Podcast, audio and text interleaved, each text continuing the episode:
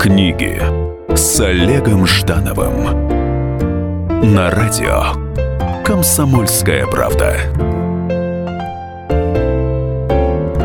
Привет, в эфире программа «Книги» с Олегом Ждановым, и сегодня мы поговорим на российско-итальянские темы э, по книге «Блудница». Причем «Блудница» написана с э, латинской буквой «Z» на конце.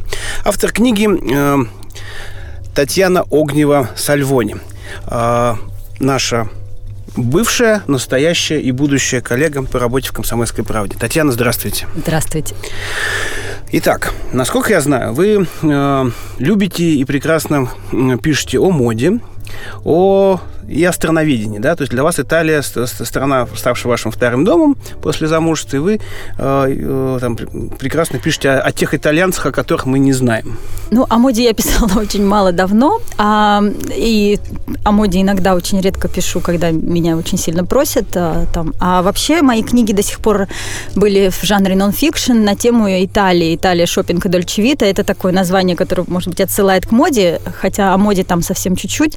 А, это скорее об Италии вообще, о восприятии новоприехавшего, понаехавшего русского журналиста, а, э, то, что первое, что бросилось в глаза. И я помню, что очень хорошо, что я написала именно тогда, когда я свежим взглядом видела, потому что сейчас то, что я, я к этому настолько привыкла, что я бы такую книгу не написала вот со всеми вот этими замечаниями. А, и другая книга «Море Аморе» — это просто о том, что чем отличаются итальянские браки от русских и так далее. Ну вот все, весь юмор, который я там встретила Давайте пройдемся по таким ключевым точкам. Вот, ну, существует э, довольно устоявшееся мнение, что из всех европейских стран россиянину э, в Италии как раз э, проще всего, именно потому, что некая не люблю слово ментальность, но некое соотношение ментальности, эмоциональности, открытости, оно как бы вот... Э, Я в одной книге своей это заметила так, что русский это а итальянец наоборот. И в обратную сторону, что итальянец это русский наоборот. А, стартовал я, ну как бы подкрепила я это с теорией Юнга, потому что по второму высшему я психолог и работаю как психотерапевт параллельно. А, у Юнга есть такая теория, называется яйца Юнга, очень смешная. А, считается, что лучше всего находят контакт два человека, у которых у одного в желтке, так сказать, в сознании есть то, что у другого есть в белке, подсознании, еще неосознанное что-то. И вот это, они находят друг друга идеально тогда, когда у них совпадает вот это, то, что у одного в желтке, а у другого в белке, и наоборот. омлета. Да, получается такой омлет идеальный, потому что они друг друга хорошо понимают. И вот в данном случае русские с итальянцами это такой хороший омлет, потому что а, Итальянцы, они очень эмоциональны, они ярко умеют выражать эмоции, они умеют с ними работать, они умеют выражать претензии, они вообще очень хорошо умеют общаться. То, чего не хватает русскому человеку. У, нас не умеют выражать претензии, у нас просто сказать э, там кому-то, что вы не правы. Сначала человек долго-долго копит, а потом он взрывается, вместо того, чтобы просто спокойно, вежливо. То есть мы, у нас это в, в нашем, так сказать, белке, невыраженном, неосознанном. То, чего бы мы хотели уметь, но не умеем. И очень много-много качеств есть, которые у, у итальянцев как раз вот наша душевность, наша глубина, наша вот эта загадочная наша русская душа, которую мы сами до сих пор не разгадаем, она у них тоже вот эта рефлексия есть, но они ее настолько загоняют и не дают ей места, она у них в белке, скажем так, она у них неосознанная. У них есть вот это управление эмоциями, и нет вот этой рефлексии, они ее прячут от себя. А у нас наоборот очень много рефлексии, но нет умения выражать это все, э, работать со своими эмоциями, со своими чувствами. А стал, стал ли вам ясно, э, почему в Италии черпают вдохновение э, ну, русские поэты и художники, но то есть я имею в виду, что... Как раз а, вот по этой причине? Да, ну вот ведь есть очень странно. Я, например, могу понять, почему Бродский питал вдохновение в, в Венеции. Почему там сейчас, там, допустим, живет Андрей Бельжо и, и продолжает рисовать, создавать картины там, да, в Венеции, опять же. А вот Гоголь э, и мертвые души в Италии, там, да, это совсем другая история для меня, мне более сложно понять. А здесь... И Горький, э, да, то есть... Хорошо, я вот знаете как, я сейчас вне, вне моей стрима скажу почему. А, считается, что, и я сама об этом писала в книгах, что это из-за того, что красивые пейзажи, итальянцы чувствуют музыку, архитектуру, культуру, искусство так, как никто в мире, что они, в общем-то, родоначальники всех искусств, многие, музыки, оперы, фильмов. То есть все самое лучшее родилось в Италии. То есть такая колыбель цивилизации. А, да, возможно, там есть как кто-то, каждый что-то свое найдет, но а, сейчас изучаю определенную тему, вот, вот христианское направление, а, как христианство повлияло а, на нашу мировую историю, культуру, я обнаружила, что Италия была как раз вот, она э, изначально приняла на себя христианство, вот все, все семя христианства в себя впитала, и вот оттуда выросло очень много всего. Например, Венеция – это э, город, который основал апостол Марк, и который, э, в общем, он пропитан весь абсолютно христианской историей. И, как известно, там, где есть близость к Богу, там, где человек стремится отобразить близость к Богу, э, Бога, вославить Бога, то это его и вдохновляет. И поэтому там настолько вот это вот, они пытались создать рай на земле, итальянцы, э, воспевая красоту, величие рая, воспевая все эти библейские сюжеты, что оно действительно вдохновляет, потому что оно максимально близко э, к источнику, к, к настоящему, к чему-то истинному. Помимо того, что есть пейзажи и так далее, и так далее. Но именно искусство, оно оттуда черпает. Вот это такой у них ресурс очень мощный. Это вот то, что они не боятся э, верить. Ну, просто верить. Вот еще интересно, ведь Италия э, на самом-то деле страна очень молодая. Она возник... Молодая. Сам, страна чисто законодательно, да, 150 лет назад всего лишь она родилась на бумаге, но как нация, итальянцы одна из самых старых наций в мире, со, просто самая древняя нация. Когда э, мы даже, нас еще не было, они уже, у них уже была Римская империя во времена Христа, а что у нас было на территории России, не знает никто. А они, они уже в это время создали юриспруденцию, право, у них уже появился первый шеф-повар, который написал уже тогда, 2000 лет назад, первую книгу о первых рецептах. А, французы тогда были вообще дикими варварами, тоже бегали там чуть ли не с клинками. А более подробно мы э, узнаем, что же э, скрывается под обложкой книги э, Татьяны Огневой Сальвони после небольшого перерыва. Книги с Олегом Ждановым.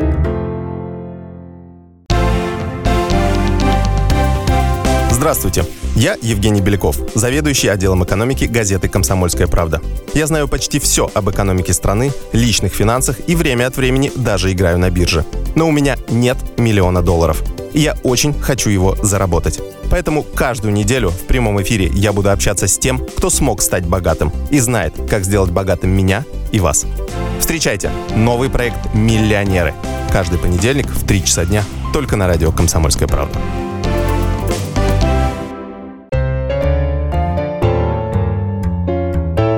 Книги с Олегом Ждановым на радио Комсомольская правда. Привет, это книги с Олегом Ждановым. Сегодня мы вместе с Татьяной Огневой Соленой а, обсуждаем ее книгу «Блудница». Вот до нашего перерыва мы узнали о том, что в книге а, большое место уделяется персонифици... такой персональному восприятию мира, да, то есть точки отсчета. Z – это и ноль, и буква Я, да, то есть с которой мы начинаем наш путь. Но актуальные и сложные проблемы современной жизни но при этом все-таки любовь. Вот давайте э, разовьем тему соотношения этих проблем и любви. Любовь это то, к чему человек стремится, ради чего он родился, и из-за чего он совершает самые главные великие подвиги в жизни и самые страшные преступления. И я как вот как психолог работаю давно уже, как, работаю в психотерапии, в психологии, учусь постоянно. То есть, Можно я перебью? Да. А, и что, вот вы сейчас э, практикуете итальянцев? Нет, русских. Все-таки русских, русских да? да. да. С, с итальянцами другой чуть-чуть другой язык должен быть. У них другой менталитет. Угу. Хорошо, возвращаемся к книге. Итак, значит, вот про смесь э, любви и философских э, проблем. Э, я выбрала героиню, и вот она как такой пример, но в ней каждый в ее выборе, в ее метаниях, в ее, эм, как вот, она вот стоит на перекрестке пути, какой выбрать. И она выбирает самый легкий, к которому толкает сегодняшняя цивилизация. Цивилизация говорит, потребляй, э, используй, э, бери от жизни все и так далее, и так далее. И вот героиня, вот она героиня нашего времени. А я стартовала, знаете, как... Э, Стивен Кинг написал книгу «Как писать книги». И у него там есть такой интересный пассаж. А, мол, писать надо так, э, или там сценарий создавать а что, если случится вот это, и что с, из этого выйдет? Допущение это называется. Допущение, да. Mm-hmm. И э, вот мое допущение в данном романе такое, а что, если героиня будет действительно следовать полностью тому, что предлагает современное общество сегодня? Вот она будет следовать этим путем. Общество ей говорит... От распродажи под... к распродаже? От, э, потребляй, действуй, стремись к богатству, э, будь самой красивой, стремись... Продавай себя. Э, в результате если ты входишь в эту философию потребления, ты так или иначе превращаешься постепенно в вещь. То есть... Э, в продукт, да. Ну да, в продукт.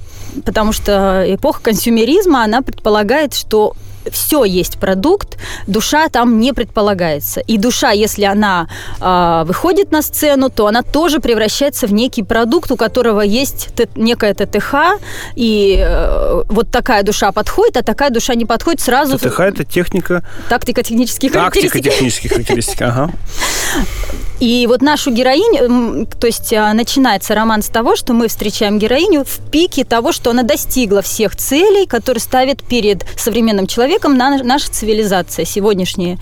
И я, и вот, я и... прошу прощения, где она работает при этом? Ну, смысле... Она стала дорогой женщиной, как вот, если откроете журнал, то там каждый пятый журнал, каждый первый, каждый третий, на, на, на любой странице можно найти статью какую-нибудь, которая так или иначе содержит или открытый, или скрытый месседж к тому, что она заставляет женщину становиться, если не проституткой, то просто дорогой женщиной, ради которой мужчина должен там что-то открывать кругом, все время какие-то кошельки. А, то есть деньги постоянно присутствуют как а, атмосфера жизни жизни. И женщина должна ориентироваться на деньги, а не на ни на чувства, ни на любовь, ни отношения, ни на не, строить э, отнош, строить отношения изначально на каких-то таких вот вещах чисто материальных, конкретных, на статусе, на том, кто что кому может дать, э, не на том, что я могу дать, а что он мне может дать. То есть вот э, такое брать давать такое вот чисто конкретное, такое пацанское прям вот. И Сделка.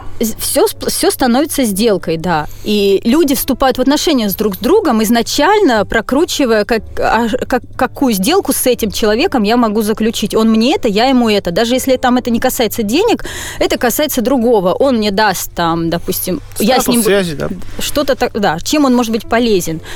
И настолько этим э, уже сознание человека пропитано современного, я просто довела эту э, вещь до абсурда, вот эту идею. Я довела в своей героине до абсурда и показала, к чему это приводит. То есть с точки жанра это такая э, психологическая антиутопия, получается? Ну, почему антиутопия? Это как раз реальность. Потому что таких э, женщин, почему я стал, решила написать об этом, так как я столкнулась с несколькими такими женщинами, э, как раз э, как моя героиня, девушка очень бог, дорогая, богатая, эскортница, очень красивая и так далее, она воплощает собой вот успешную девушку сегодняшнего э, нашего начала нашего столетия. И вот эта точка это э, она, приход, она приходит кульминация. А да. вот, а спуск, и, и вот она при... будет как да. бы? Она приходит, мы ее застаем на том, что она приходит к психологу, потому что один из ее клиентов, э, последняя капля, ты, ты одна из этих, она вдруг понимает, что она все-таки не уникальна, что что-то что в ней не так, вы, тревога настолько высокая, что она уже ее не выдерживает, и она приходит к психологу психологу. Эта ситуация, вот э, то, что случилось со мной, только ко мне пришла такая девушка. Э, у меня не было с ней долгой терапии, потому что я уже уехала, и как-то она на терапию не на длительную она не смогла. Но вот это э, начало, как-то вот ее беседа с ней, как я смотрела в ее глаза, как я смо- смотрела на нее вообще, на вот этот... Э, на, и для меня они были до этого какими-то, ну, придуманными, э, гламурными, не знаю, как героинями из фильмов. И вдруг я увидела, что это живые люди, поломанные сегодняшней цивилизацией, которым в голову вбили эти все идеи. Я немного с ней поработала, но мне хватило этого. Это не она, это не эта клиентка абсолютно. Это абсолютно выдуманный персонаж, который э, родился из э, идей, которые я хотела вложить э, в эту героиню. Но то, что я столкнулась с этой девушкой, стало толчком к написанию романа, потому что есть, есть эта девушка, есть еще много таких девушек. Они же восприним- среди нас. Воспринимаете их становится все как больше. цивилизационную проблему именно вот ситуацию с консюмеризмом? То есть проблема цивилизации. Да, наша А- цивилизация не только России, просто место действия России, понятно, потому что я знаю Россию, я э, жила в Москве, я, и я очень люблю Москву, и э, там много о Москве как-то я пишу с любовью, как, так как каждый автор пишет о том, что он любит, о чем он хотел бы писать, а что он знает. Но Вообще проблема есть во всем мире. э, Вот это вот все на продажу, мозги, душу, тело, все на продажу. Причем в России еще держится на самом деле. Мы еще просто не наелись. Россия еще держится как-то. Вот что-то есть такое, а, какая-то прочность, запас прочности есть. А другие страны, у них уже, если с ними пытаешься, с людьми, просто с обычными людьми говорить с позиции не денежных, а вот одну и ту же проблему человеческую там рассматривать с позиции э, просто человеческих, они впадают в ступор, и для них это разговоры из серии э, о погоде. Татьяна, скажите, а вот вы как э, человек, журналист и психолог, психотерапевт, вы видите выход из этой ситуации? Как изменить эту пропорцию? А, Может быть, это есть в книге? В книге есть, э, я пыталась как раз найти выход, и вот м, ситуацию грехопадения и что привело к тому, что она выбрала именно такой путь, это заняло очень быстро, я это написала, потому что это понятно, как и что, то есть и даже предпосылки, даже сложные психотерапевтические предпосылки, что послужило, то есть то, что в некотором смысле оправдывает ее выбор, что у нее, может быть, даже не было другого выхода, человек понимает, он, то есть я туда вложила все образно вложила все знания э, психологии, которые я обрела за последние 12 лет.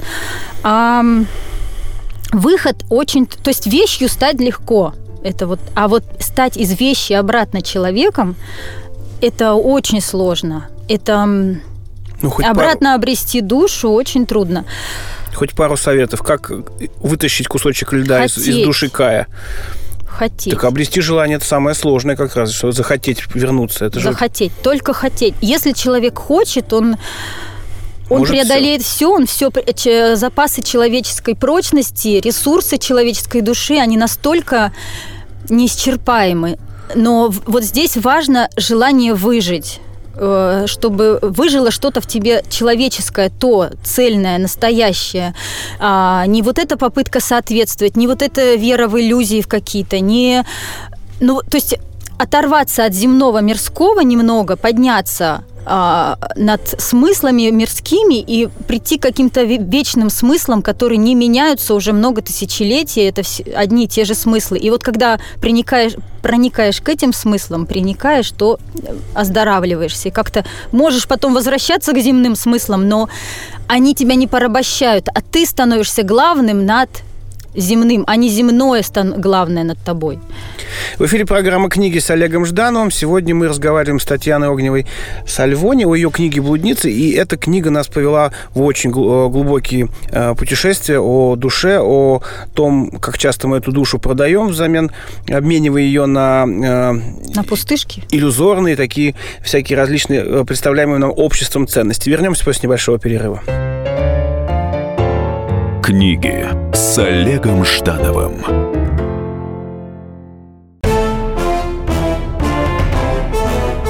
Товарищи солдаты и офицеры российской армии. Полковник Баронец разрешает обратиться. Звоните и задавайте накопившиеся вопросы. Угроза НАТО, жилье для военнослужащих и перевооружение России. Обо всем этом Виктор Баронец знает лучше других. Программу «Военный ревю» слушайте по будням с 5 вечера по московскому времени.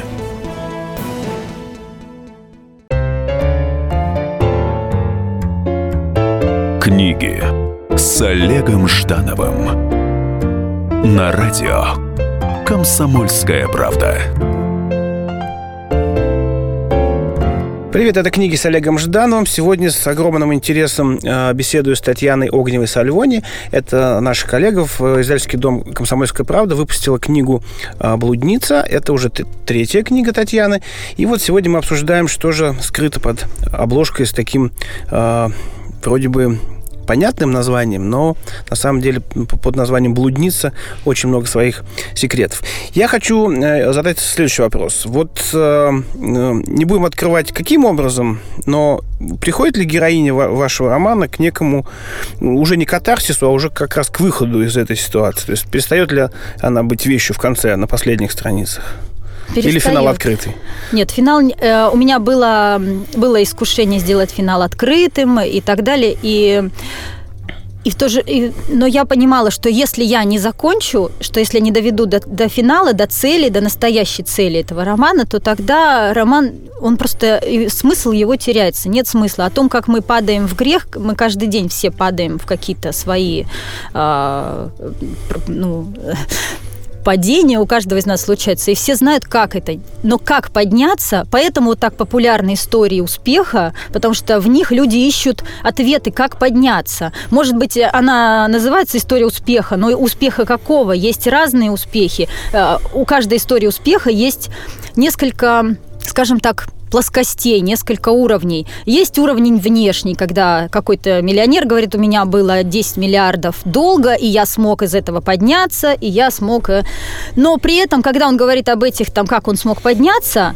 за этим есть другой пласт, когда он говорит, я собрал силу воли, я собрал то-то. Есть такой психологический пласт, и причем не просто психологический, даже духовный, когда он говорит, что что о чем-то таком вот цельном, важном, что ему пришлось стать собой, настоящим, почувствовать связь с чем-то нечто большим, чем э, человечество, чем э, вот что-то такое, что смогло его вывести из этого кризиса, из этого какого-то ужаса.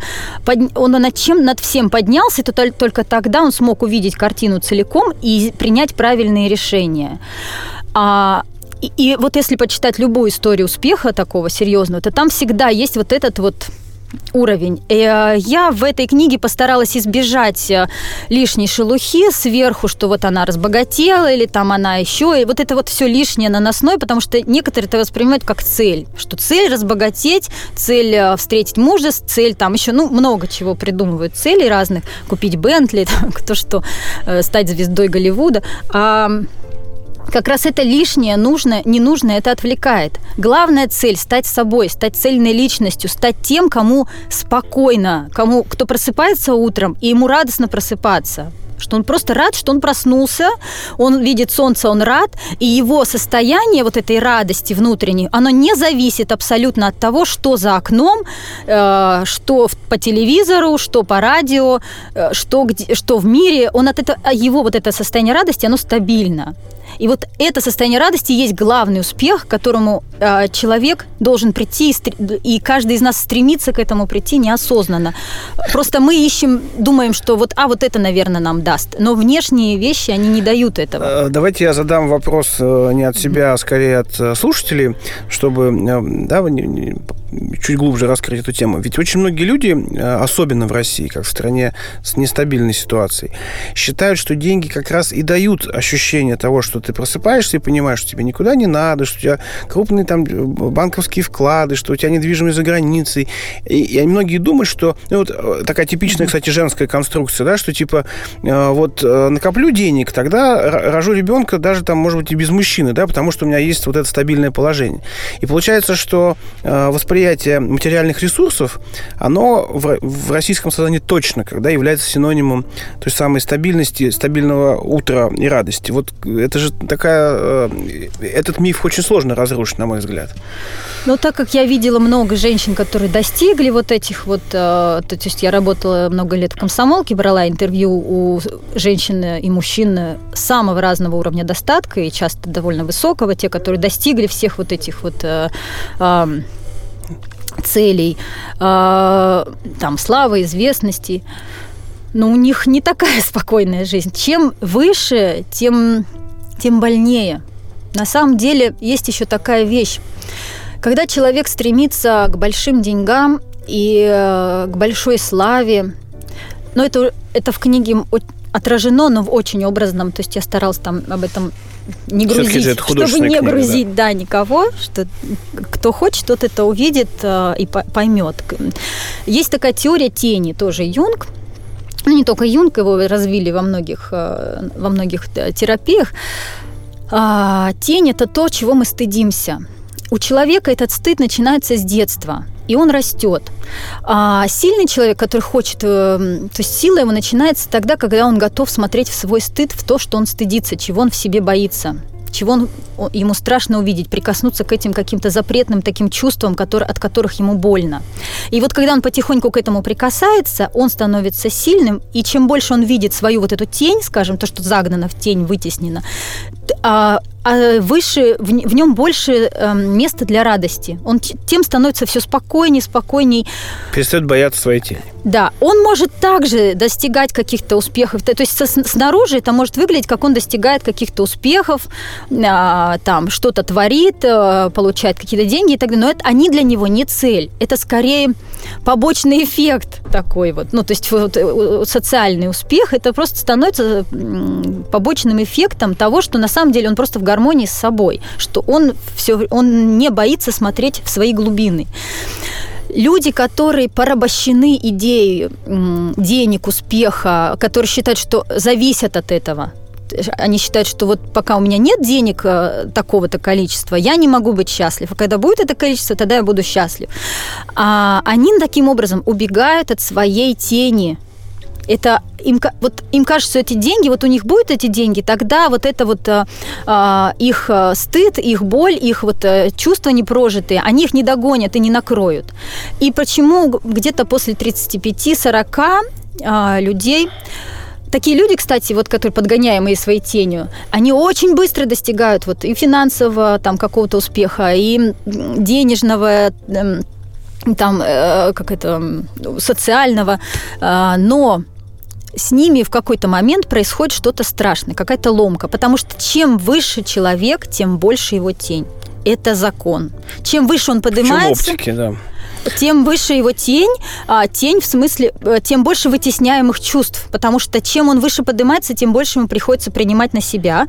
Ему, он не может к этим чувствам прикасаться, ему больно это чувствовать, и он это вытесняет. И эта тень растет в геометрической прогрессии. То есть чем человек старше, взрослее, и чем он взрослее в смысле год, э, лет э, по паспорту, и чем он выше его положение, тем больше его вот эта тень. И в какой-то момент она его просто накрывает. И с ним происходит то, что люди называют кризис среднего возраста, или там еще как-то по-разному называют. Они начинают менять жену, там, еще Давайте, что-то. Татьяна, поиграем, э, собственно, к мой визит к, к психотерапевту по этой системе. Да, Я думаю, э, слушателям будет интересно. Вот, смотрите, мне 48 лет, а, у меня есть мотоцикл, я очень люблю ездить на мотоцикле. У меня э, достаточно хороший мотоцикл, но мне уже хочется новый. А это, то есть, э, на 150 тысяч э, дороже. И, но у меня есть семья, э, и я несу, конечно же, ответственность финансовую за семью, за то, что моя семья ни в чем не нуждалась. И вот э, вопрос. Мотоцикл мне приносит абсолютно детское, дурацкое счастье. Я каждый вечер во время сезона возвращаюсь домой с такими глазами. Жена говорит, ну, понятно, да, что е- ездил сегодня на, на мотике. Вот. И мне хочется новый, не потому, что он круче, а ну, там, вопрос там, мощности, скорости, такие вот, ну, то есть больше такие, опять же, эмоции вот, ну, дурацкие, мальчишеские. Вот. Но деньги. И э, на- надо вложить вот эти, ну, не, не менее 150 тысяч, чтобы он стал мне том, какой, какой я хочу. А в этой ситуации я как нормальный мужчина должен что сделать, да, то есть придумать себе какой-то дополнительный заработок, и то есть и думать о деньгах, которые меня приведут к новому уровню счастья. Так, да, так думают очень многие мужчины, ну, если люди, да, в такой ситуации, когда ты хочешь что-то нового, нового уровня комфорта, там, да, новую, новый диван, новую обстановку, там, да, а, то им кажется, что нужно какое-то время подумать о деньгах, а потом снова о счастье.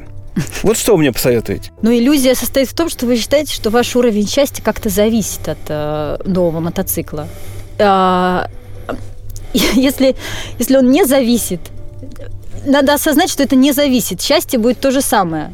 Поездка будет та же самая, ветер будет так же в лицо, радость будет та же самая.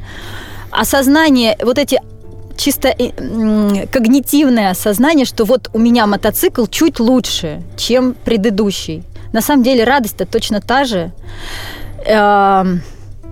Ну что, взрослый мужчина, да, зарабатывает и, наверное, ну, если очень сильно хочет, то, конечно, наверное, зарабатывает. Ну вот, дорогие слушатели, мы с вами понимаем, что главный тезис в книжке получается, что уровень счастья не зависит от модельного ряда. Это программа «Книги с Олегом Ждановым». Сегодня мы с Татьяной Огневой Сальвони обсуждаем ее книгу «Блудница» и вообще э, о том, как же устроено счастье и к чему нужно в жизни стремиться. Вернемся после небольшого перерыва. Книги с Олегом Ждановым.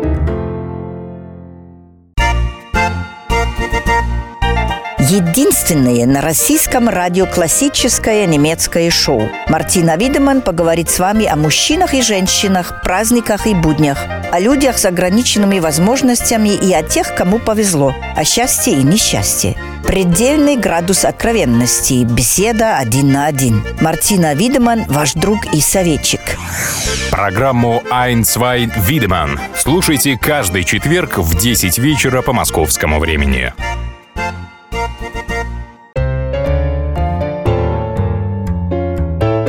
Книги с Олегом Ждановым.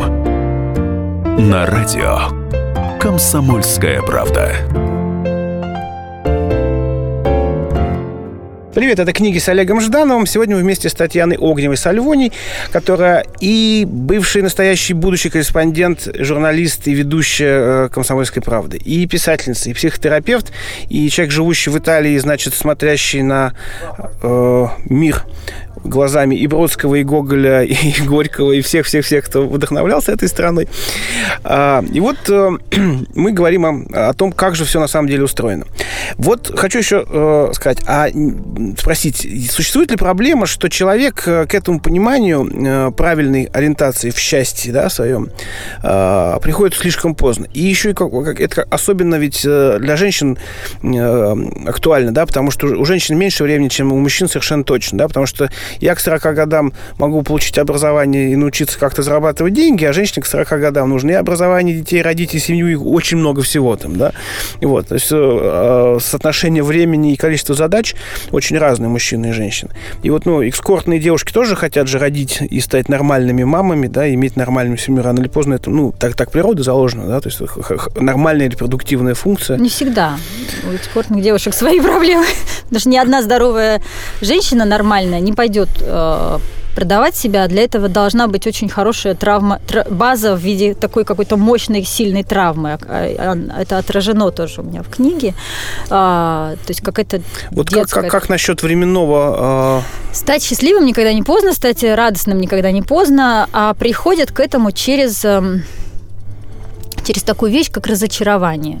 То есть есть стадия разочарования, э, э, которая... дно, от которого нужно оттолкнуться, чтобы пойти вверх, да? То есть сначала ты во что-то веришь, ты это идеализируешь, это младенческий уровень восприятия реальности, потом ты разочаровываешься, и э, некоторые люди застревают на стадии, а сначала ты, потом ты выражаешь претензии, э, а потом ты разочаровываешься, а, и вот когда ты разочаровываешься, если ты способен в это смотреть, в это разочарование и выдерживать его, вот тогда ты начинаешь смотреть на реальность. Потому что до этого ты воспринимал жизнь вот в каких-то там розовых красках, человека в розовых красках, страну в розовых красках или в черных, в каких-то других, в общем, красках, от далеких от реальности. Когда человек разочаровывается, то есть даже слово так, разочаровывается, то есть сначала был очарован, а потом разочарован, и он смотрит на реальность реально, и вот тогда он э, способен что-то с этим делать. Пока он очарован, пока он ждет соответствия мира своим представлениям о нем, пока у него куча каких-то там вот этих всех тараканов, иллюзий, э, пока он верит в то, что э, когда он получит сумку Биркин, после этого он станет счастлив, счастлив а до сумки Биркин он несчастлив. Было раз разочар- разочарование, Вот потом это- будет два разочарования, получается. да. Нет, до, вот после стадии разочарования. Вот глобальное разочарование, когда оно может сопро- сопровождаться разными негативными чувствами, и вот здесь их важно выдерживать эти чувства. Удар Вот. держать такой, да? Это не, внутренне держать удар в данном смысле просто их выдерживать. Это самое сложное. Человек, э, ко- который доходит до стадии разочарования, очень многие люди ее не переходят вот через эту стадию, потому что им просто им так больно выдерживать свои чувства, что они, им проще пойти напиться, э, позвонить, э, заболтать с кем-то из друзей, закушать эту всю тревогу, все это свое разочарование, придумать, посмотреть много фильмов, в которых рассказывается о сказках и о том, какой прекрасный мир, э, поверить в какую-нибудь очередную чушь, уйти, не знаю, в буддизм, в философию, еще во что-нибудь, что-то такое, лишь бы не встречаться с реальностью. Встреча с реальностью всегда сопровождается разочарованием, но потом ты становишься властителем этой реальности, своей реальности. Ты можешь что-то с этим делать. Ты начинаешь видеть реальных людей, но ты их не осуждаешь за там каких-то их слабостей, а ты их принимаешь. Ты даже причем с любовью на это смотришь, понимаешь, ну да, мы все слабые, мы все люди, у каждого из нас есть такая слабость, но, и, но ты видишь не, видишь не только слабость. Когда ты перестаешь осуждать человека за слабость, ты начинаешь видеть его силу ты видишь, какая в нем... Да, он может быть там в чем-то мелочный, допустим, или вот он там иногда сплетни передает, или еще что-то, но зато ты видишь э, какую-то щедрость его души, ты видишь, что он э, готов при этом отдать что-то. Э, ну, ну, то есть ты видишь это. Очень многие не замечают. Им кажется, что хорошее – это нормально. А вот плохое, с этим надо биться, поэтому надо долбить вот со всей дури. И на самом деле э, как человек, который перешел стадию разочарования, он очень близок к любви, потому что после стадии разочарования идет стадия принятия, а после стадии принятия идет э, любовь. А когда человек обретает любовь, это, общем, он обретает в сердце в своем, он обретает а, себя. А, вот читаю вашу книгу а, и понимаю, что вы провели серьезные исследования. Он проснулся уже женат сволочь, оказалась намного хитрее меня. У меня есть свод признаков для выявления женатого. Например, холостой сразу ведет в свою берлогу, зато его гордость, э, это его гордость и инстинкт, он любую самку ведет к себе в пещеру. У женатого пещера занята, поэтому он ведет в отель э, или к тебе набивается. Во-вторых, если ты ему в один вечера позвонишь, он может разговаривать с тобой хоть два часа, а у женатого в это время жена и дети рядом не до тебя. В-третьих, по мелочи. Если ты ему подарил, например, подвеску в машину в виде сердечка, то он ее радостно повесит, и она будет всегда там висеть. Когда, когда бы ты ему машина не села, он э, тебя будет много фотографировать на свой телефон и ставить на заставку. Холостяк вообще более свободен, и эта свобода проявляется в мелочах. А мне попался просто Джеймс Бонд маскировки под холостяка. Мои сердечки висели на своих местах, деньги он на меня тратил так, как тратит на невесту, кольцо даже подарил после нашей первой ночи. На телефоне мои фото, у, него на всех заставках ночевал даже я в его квартире. А как же ты узнала? Как, как? Пробила по базе данных банка и, в общем, такой Это прям... Это глава, в которой а, девушка, а, которая притворилась ее подругой, ну, Героиня, в смысле, главная. Нет, э, подруга героини. Э, вот она ей, ее обрабатывает своими теориями и, в общем, толкает э, через эти теории. То есть я показываю лукавый путь, как через красивое умствование вот такого рода, в том числе, она входит в доверие, потому что там частично правда смешана с ложью. И таким образом толкает героиню на скользкий путь, на выбор вот этого легкого пути, на на тот, который она и выбрала в результате. Это как раз э, на, начало, примерно в начале. Верите ли вы в то, что книги и психологи могут изменить мир к лучшему? Ведь, ведь современные психологи, психотерапевты это же проповедники, да, своего рода, то есть, э, ну, спасители человечества. От грехов-то вы же вроде как уводите к духовным нет, нет, пространствам. психологов свои движухи. На самом деле, Олег, я скажу так. Весь мир нет. Но а, мир одного конкретного какого-то человека, да. Я писала свою книгу, когда писала, я не представляла много читателей. Мне не нужен был... Я вообще писала... Вот я думала, я пишу для одной той девушки, для которой эта книга нужна. А вот частично, может быть, я писала даже для себя, той 18-летней, чего бы я хот... что бы я хотела прочесть, какие вопросы меня 18, 20, 25 лет волновали очень сильно, и на которые я не находила ответы. И я подумала, что вот сейчас мне 36. Сейчас я знаю ответы на эти вопросы.